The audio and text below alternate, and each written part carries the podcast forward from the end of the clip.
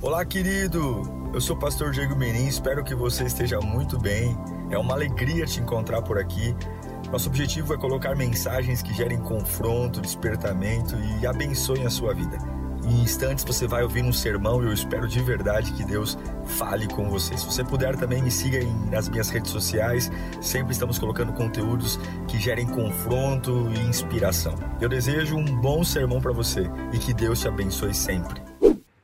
Isaías 64, 8. Contudo, Senhor, Tu és o nosso Pai, nós somos o barro e tu és oleiro. Todos nós, todos nós somos obra das tuas mãos.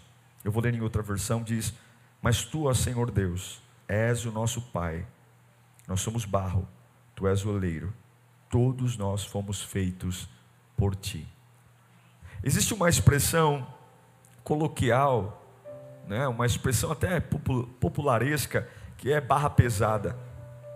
Né? Já viu aquela expressão? Na gíria brasileira, ó, aquele camarada ali é barra pesada. O que, que isso soa para você? Uma pessoa perigosa, uma pessoa difícil, é uma pessoa complicada, é uma pessoa que não tem muita conversa, ou alguém que pode te prejudicar, te machucar, porque ele é um barra pesada. Depois, essa expressão barra pesada ela, ela foi sendo abreviada para apenas barra. E a gente usa essa expressão para dizer que barra, né? Ou seja, que problema. Nossa, eu estou passando por uma barra. Que barra. E a gente sabe que barra, não preciso ficar destrinchando, é algo inflexível. Não dobra é imoldável.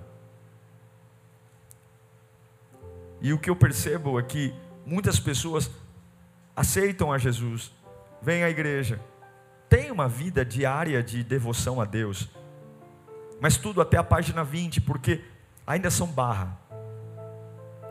A gente não permite que Deus realmente nos molde, nos transforme, nos flexibilize, porque a gente tem uma fé muito barra, um cristianismo muito barra.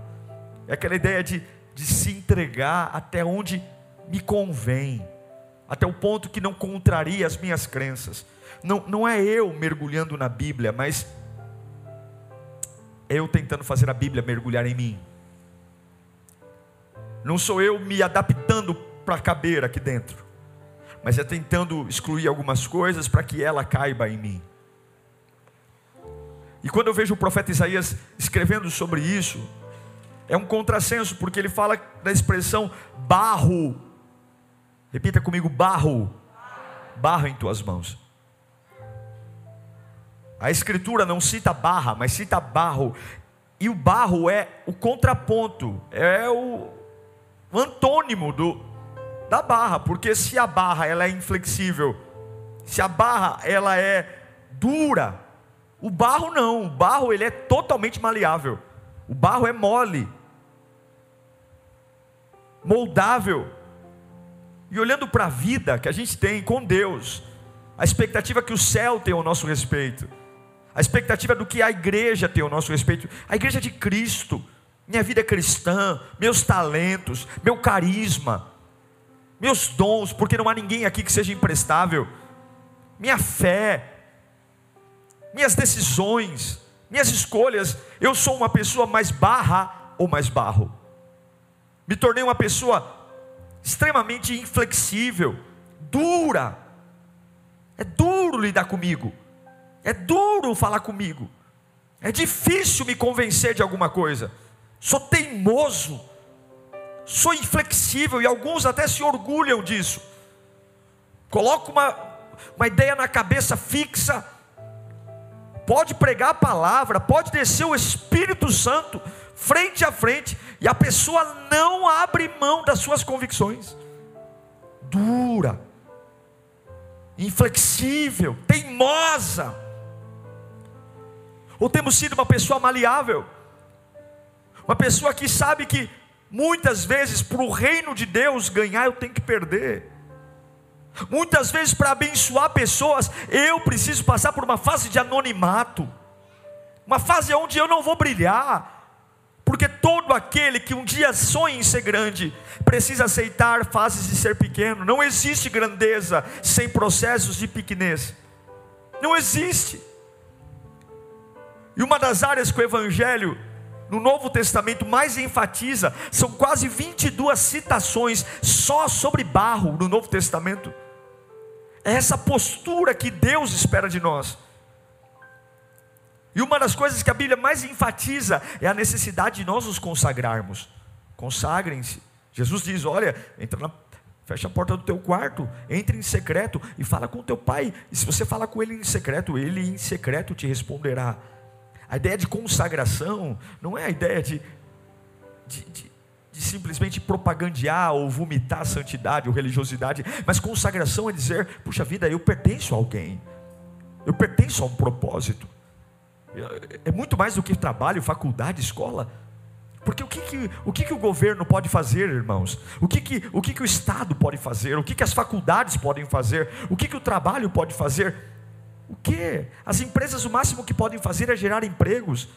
As faculdades, o máximo que podem fazer é criar teorias, pensamentos Autoajuda, psicologia, psicanálise, o máximo que pode fazer é mexer com o seu comportamento, tentar modificar o seu comportamento para ver se melhora a tua vida. O máximo que o governo pode fazer é prestar o básico de serviço, saúde, educação. Agora chega para um deputado e fala para ele: Eu estou com um vazio na minha alma. Olha, eu estou com um aperto na minha alma. Vou, o deputado vai fazer o quê? Uma lei parlamentar para você sair, tirar o aperto. Chega para o teu chefe e diz: Olha, eu tenho uma angústia, eu sinto uma culpa, eu sinto uma culpa tremenda. O máximo que o chefe vai dizer: Olha, tira o dia de folga. Não é isso? Tira o dia de folga, vai para casa descansar. Chega para um professor universitário e conta os dilemas da sua alma. E eu quero, ele vai dizer: ó, leia um livro. Leia um livro, quem sabe de lá você tem. Agora vem à igreja. Você vai ouvir de um pastor, de um diácono, de um irmão, de qualquer um. Está com um problema? Fala com Deus agora. Coloca a tua vida na mão de Deus agora. Fala com Deus agora. E eu desafio qualquer pessoa que realmente buscou a Deus em espírito e em verdade, que buscou a Deus de todo o coração, que é a mesma pessoa. Eu duvido uma alma que se rende ao Espírito Santo, e não é essas orações xixilentas, não, não é essas orações cheias de, de, de cansaço, de, de começando querendo terminar, mas aquele que se rende, meu irmão, é impossível não se inflamar diante de Deus se você o busca. E eu queria que a gente refletisse hoje, para a gente se consertar. Eu sou uma pessoa mais barra ou mais barra? Uma coisa que a Bíblia nos ensina, em Lamentações capítulo 4, versículo 2, é que o barro, ele não tem valor em si, como os preciosos filhos de Sião, que antes valiam o seu peso em ouro, hoje são considerados como vasos de barro, obras da mão do oleiro bem diferente das barras de aço, barras de ferro, barras de ouro, prata, cobiçadas por todos, até alumínio, barra de alumínio, barra de cobre. Uh, o barro ele não é objeto de importância em lugar algum. Ninguém compra barro para fazer um projeto de venda. Não se faz guerras por barro. País não se levanta contra país para conquistar barro. Já existiram guerras por ouro, diamante, mas nunca eu vi uma guerra por barro. E você já parou para pensar de dentre todos esses elementos que Deus criou, Ele fez questão de fazer a gente de algo que não vale nada. Ele poderia, Ele fez o ouro, Ele fez o diamante, Ele fez o rubi, mas Ele fez questão de fazer a gente de barro. Ele fez questão de pegar o barro isso é um problema, porque a hora que a gente pensa sobre isso, a gente começa a avaliar por que, que a gente tem tanta vaidade? Por que, que a gente tem tanta vaidade? Por que, que a gente se acha tanto? Nos achamos que somos alguma coisa, que temos alguma coisa. É tanta gente com o ego, o ego ferido, é tanta gente com brio, é tanta gente dizendo: olha, só vou me posicionar se se retratarem, só vou, tem que. A gente não é nada.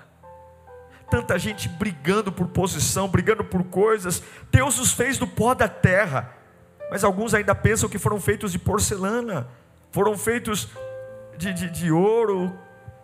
Calma, gente, calma, Diego, calma, José, calma, Maria. Nós somos feitos de barro mesmo, nós não valemos nada. Você tem noção que depois que você morrer, nós partirmos, em menos de um ano, você já não existe mais, fisicamente. Que em três dias, seu corpo vai se encher de líquidos, vai inchar, inchar, inchar, até estourar. E depois que ele estoura, os vermes que já estão em você começam a te digerir. Ai, pastor, será que foi por acaso que ele pegou o barro? Calma, você é barro. Em Isaías 53, 3 diz que ele foi desprezado e rejeitado pelos homens, homens de dor, experimentado no sofrimento, como alguém que os homens escondem o rosto. Foi desprezado, pois não tínhamos nele estima. O próprio Jesus se limitou. Por que, que a gente não aceita? Não há valor em nós, irmãos. Talvez alguns aqui se acham muito bons. Não há valor em você. Não há valor em mim. E outra coisa que a Bíblia nos ensina sobre o barro é que além de não há valor nele, ele é frágil. Barro é frágil. Paulo vai dizer em 2 Coríntios capítulo 4, versículo 7. Mas temos esse tesouro em, em vasos de barro. Para mostrar, por que está em vasos de barro? Para mostrar que esse poder que tudo excede provém de quem? De Deus, e não de nós. Diferente de uma barra de ferro, de bronze, o barro se espatifa facilmente. Um vaso quebra fácil. Taca ouro no chão, não quebra. Taca ferro no chão, mas o barro, ele se espatifa. E assim são as fases da nossa vida. A gente está sujeito de um dia para a noite, projetos se espatifarem, empresas se espatifarem, relacionamentos se espatifarem, porque isso é a gente. A gente se espatifa facilmente, porque a nossa vida é tão frágil quanto um barro. A gente vive achando que é ferro, que é bronze, mas nós somos barro. Um passo diferente, uma escolha diferente, a gente pode se espatifar.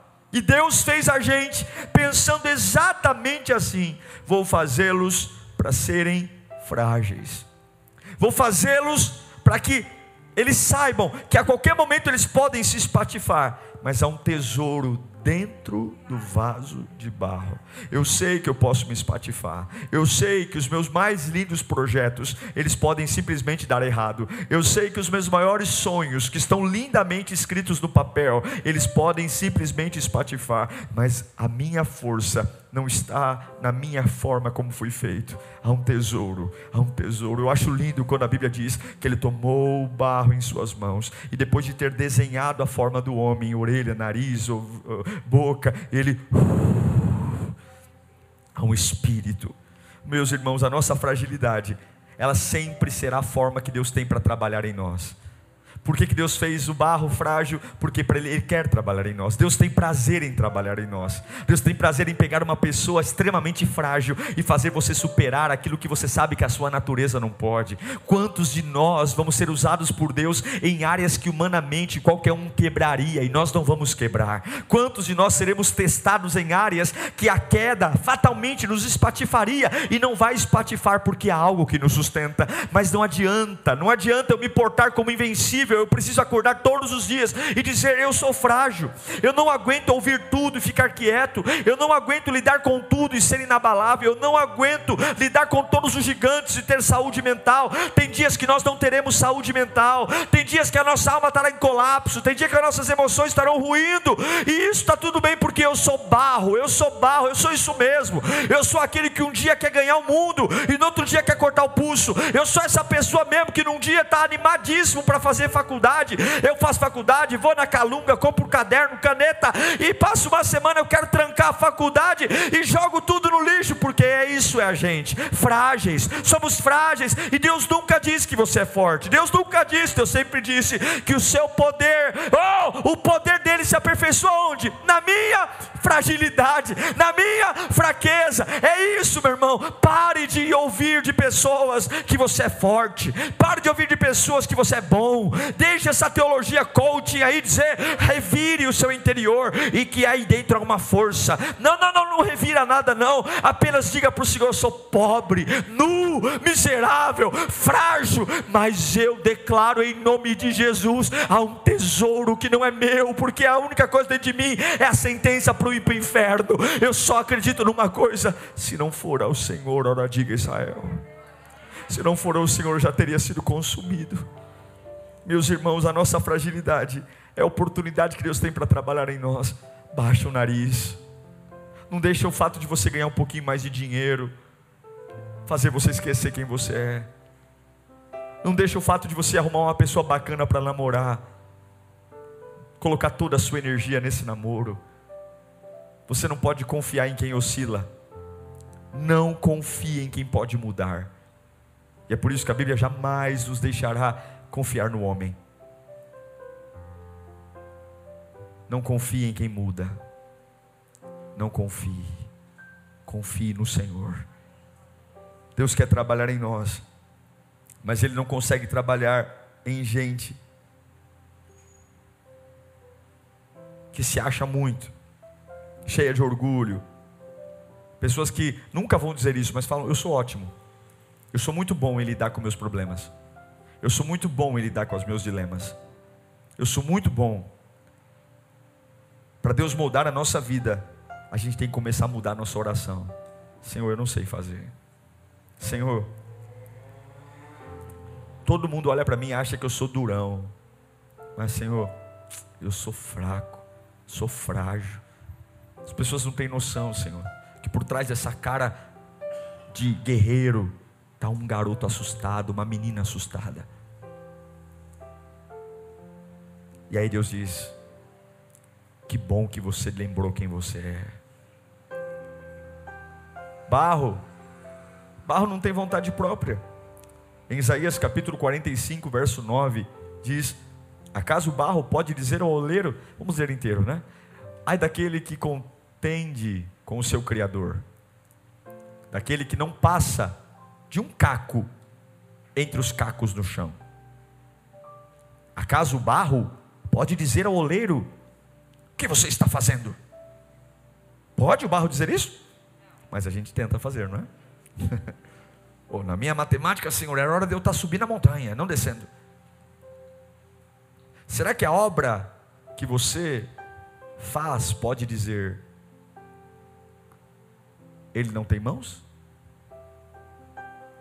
Seria um absurdo se deparar com o oleiro perguntando para o barro: O que você quer que eu faça? Seria um absurdo você entrar num lugar e ver o oleiro trocando uma ideia com o barro, dizendo: E aí, aperta mais? Você quer ficar mais gordinho, mais altinho? O oleiro mete a mão. Você vai ser o que eu quero que você seja. Se você gostar, problema seu. Eu não pergunto para o barro o que vou fazer.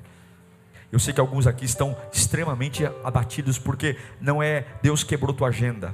Agora, ouça o que eu vou te dizer. Deus prometeu aonde você vai chegar. Mas Ele nunca te prometeu, ou nunca te disse como seria o caminho para chegar onde Ele te prometeu chegar. Sim ou não? Esse é o problema. Nós queremos chegar onde Deus prometeu para nós, mas nós queremos que o caminho seja como nós estabelecemos. Eu acho lindo isso, porque Deus deu uma lição linda para Jeremias. Em Jeremias capítulo 18, versículo 1 ao 4, diz assim: e essa é a palavra que veio a Jeremias da parte do Senhor. Vá à casa do oleiro e ali você ouvirá a minha mensagem. Vá à casa do oleiro e ali Deus vai falar com você, barro. Então fui à casa do oleiro e ouvi e o vi trabalhando com a roda. Mas o vaso de barro que ele estava formando estra se estragou-se em suas mãos. E ele o refez, moldando outro vaso de acordo com a sua vontade. O vaso estragou-se, e ele fez outro vaso de acordo com a sua vontade. Note que o oleiro estava construindo um vaso, e o vaso quebrou na mão. O vaso não quebrou na mão do diabo. Algumas vezes, nós, por sermos rebeldes, vamos deixar nossa vida quebrar na mão de Deus, por não aceitar os processos. Não aceitar as estações, não aceitar as fases, fases que estão sendo contrariado, e Deus quer te dar a liberdade para você se quebrar na mão dele. Para você dizer, não, eu não quero estar na mão de Deus, eu não quero ser moldado dessa forma, eu não quero caminhar com essa vida, eu não quero ter essa vida. Não, não, eu não quero, eu quero ter outras experiências, eu quero caminhar com mais liberdade. E aí simplesmente o vaso se quebra na mão do oleiro. E Deus nos dá a liberdade de sermos quebrados na mão dele. E é interessante perceber que toda vez que o vaso quebra na mão do oleiro de Jeremias, quando Deus vai fazer um novo vaso, ele faz diferente. Talvez alguns de nós fomos quebrados, e eu quero dizer, você nunca mais será como antes, porque Deus não vai fazer você igual, Ele vai fazer você diferente. Agora, o que eu quero falar para você e para mim nessa manhã, nessa tarde, nós não temos o direito de questionar o que Deus está fazendo, nós não temos o direito de questionar os planos de Deus. Nós não temos o direito de questionar porque estamos doentes. Quando alguém fica doente, o que, que a gente fala? Vai orar. E como é que alguém morre? Hã? Como é que alguém morre? Como é que 99% das pessoas morrem? Doentes. Mas a gente não aceita ficar doente. A gente não aceita perder. A gente não aceita ficar por baixo. Pessoas discutem porque o prazer delas não é ter razão, o prazer delas é ganhar discussão. O prazer delas é dizer eu estou por cima. E algumas vezes a gente tem que lembrar que a gente não vale nada, que a gente é frágil que a gente simplesmente não tem vontade própria. Eu quero te dar alguns exemplos para a gente orar. Um dia Deus chegou para Isaías, no capítulo 6. O rei Uzias tinha morrido. O rei Uzias simbolizava um tempo de prosperidade. Ele foi o rei mais próspero, mais longínquo, e de repente o rei morre. E agora fica todo mundo dizendo: será que o próximo rei será tão bom quanto Uzias?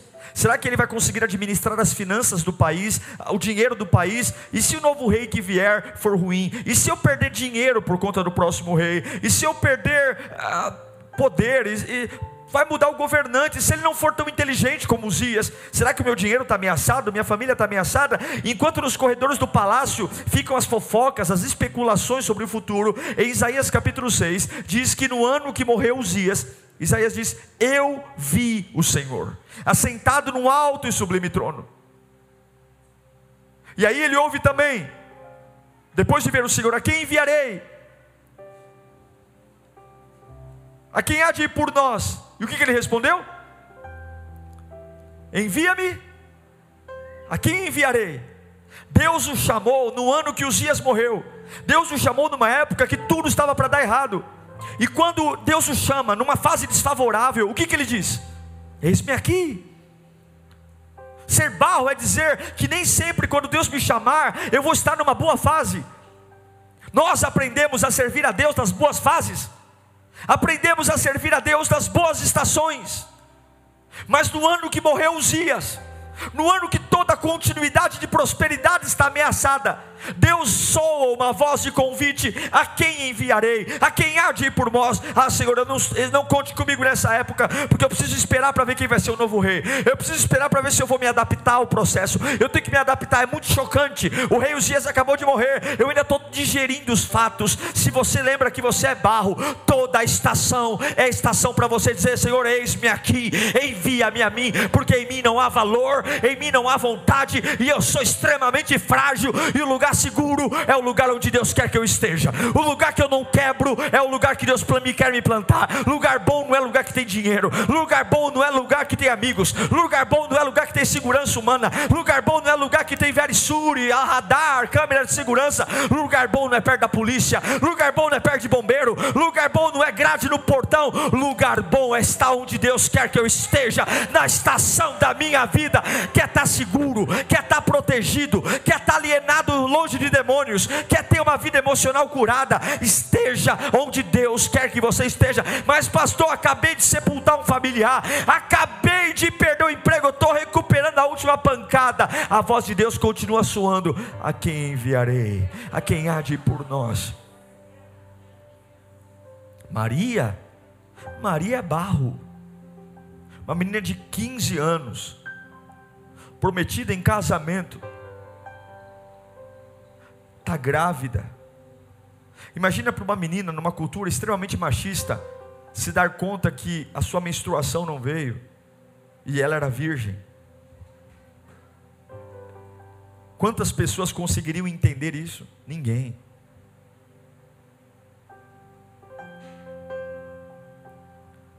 Em Lucas capítulo 1, versículo 38, diz: Aqui está a serva do Senhor.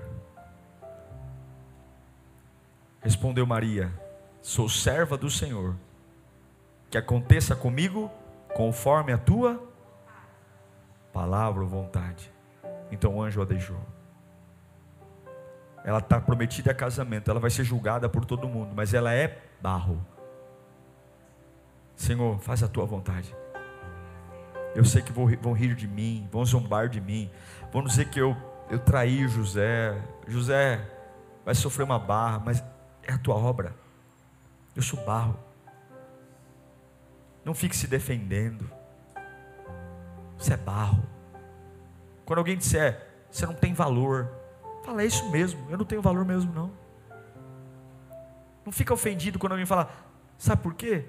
Você não vale nada. Eu não valho mesmo. Eu sou barro.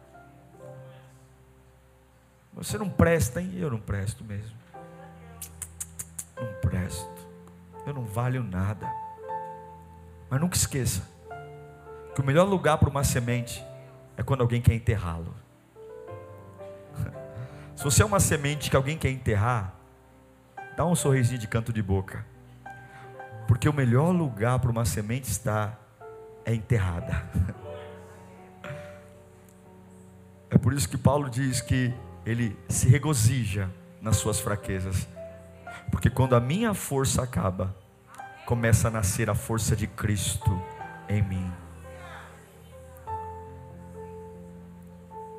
Paulo está cego, caído no chão. Deus fala com ele: Saulo, Saulo, por que me persegues? E Deus perguntou para ele e falou: Você aceita? Você crê que eu sou Jesus? Atos 22, 10. Assim perguntei. Ele estava cego, acabou de cair do cavalo, mas ele lembrou que ele era barro. O que devo fazer, Senhor? E disse o Senhor: Levante-se, entre em Damasco, onde lhe será dito o que você vai fazer. Ele era o grande Saulo, mas ele caiu do cavalo e lembrou que ele é barro. Deus manda eu te dizer nessa tarde: abra mão da sua vontade, abra mão do seu querer, pare de ser uma barra dura na mão de Deus, pare de ser uma pessoa teimosa, pare de colocar sua vida em primeiro lugar, seja flexível, adore a Deus, entregue sua vida a Deus, replaneje a sua vida colocando a vontade de Deus em primeiro lugar. Replaneje Reorganize sua vida. Reorganize tudo. Diga, eu sou barro. Chama a tua mulher, teu filho, teu marido. E diga, gente, nós precisamos de Deus. Nós somos, olha, nós não temos valor. Nós somos frágeis. E a gente não sabe nada. A gente precisa recomeçar a nossa vida. Nós vamos colocar nosso casamento como um casamento de barro. Deus vai colocar as mãos em nós nós vamos ter humildade, nós vamos caminhar. Olha, barro não tem querer, Barro tem a forma que o oleiro mandar, e tem formas que ele vai fazer, formas pequenas, formas pequenininhas, formas que não tem valor, mas tem vezes que ele vai fazer um baita vaso, vai nos colocar para cima. Agora eu termino dizendo: o barro, ele é a matéria-prima do oleiro. Deus não molda ouro, Deus não molda prata, mas Deus molda barro. Em Isaías 29, 16, o profeta diz: Isaías 29, 16: Vocês viram as coisas de cabeça para baixo? Como se fosse impossível imaginar o oleiro, que o oleiro é igual ao barro? Acaso o objeto formado pode dizer que o formou, ele não me fez? E o vaso poderá dizer ao oleiro, ele nada sabe? Você não consegue ter uma visão de si mesmo quando o oleiro está te formando. E quem vai ver o que o oleiro fez não é você, são as pessoas. Porque o vaso não consegue se auto-ver, você não consegue se enxergar. Mas acredite que o oleiro não erra o que está fazendo. Cada dedo de Deus que passa em você, cada dedo de Deus que aperta, há um propósito de gerar algo em você. E tem muita gente querendo estar no lugar de Deus. Essa é a hora de eu ganhar dinheiro. E Deus diz: Não, não é hora de você ganhar dinheiro. Essa é a hora de eu ter amigos. Não, não é hora de você ter amigos. Essa é a hora de eu ficar rico. Não, não é hora de você ficar rico. Essa é a hora de eu simplesmente casar. Não, não é hora de eu casar. É hora de eu fazer alguma coisa. Eu tenho que mexer um pouco no gargalo do vaso. A base do vaso tá, tá, ainda está frágil. Eu vou mexendo, eu vou tratando. Porque Deus é o Criador e nós somos a criatura. Deus é o artista artista e nós somos a matéria-prima. Deus é o Senhor e nós somos os servos. E é o artista quem tira o barro da mediocridade. É o artista que com os dedos dele faz algo comum sem algo incomum. Não é o barro que vai para as galerias de arte, é o que o artista faz do barro, que faz aquela galeria de arte passar de país em país e as pessoas pagarem para ver. Eu vou pagar para ver aquela, aquela galeria de arte. Por quê? Porque é o artista que dá o brilho, é o artista que dá a fama, é o artista que faz o inexplicável é o artista que agrega valor, não há valor em nós mesmos, é a mão do artista que vai fazer você ser admirado, é a mão do artista que vai fazer sua família ser respeitada, é a mão do artista que vai fazer sua empresa prosperar, é a mão do artista que vai fazer você colocar as mãos em tudo e ser abençoado. Não, irmão, eu quero ter uma fortuna. Você quer ter uma fortuna que perdure? Deixe o artista construir com as mãos dele algo saudável na sua vida. É as mãos do artista, porém Deus só faz se nós permitirmos. times.